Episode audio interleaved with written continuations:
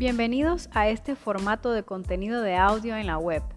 Para ello, hemos creado este canal Armoniosa Piqueta Azul, inspirado en este mes de enero en el natalicio del príncipe de las letras castellanas y padre del modernismo, nuestro insigne poeta nicaragüense Rubén Darío, un 18 de enero de 1867.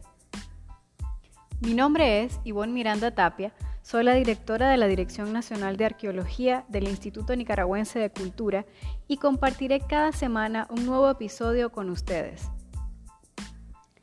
Este canal fue creado como cuenta oficial de la Dirección Nacional de Arqueología, donde se abordarán temas sobre arqueología de Nicaragua, historia antigua, arte relacionada a la arqueología, debates sobre investigaciones arqueológicas nacionales, dirigido principalmente al sector de personas con discapacidad visual.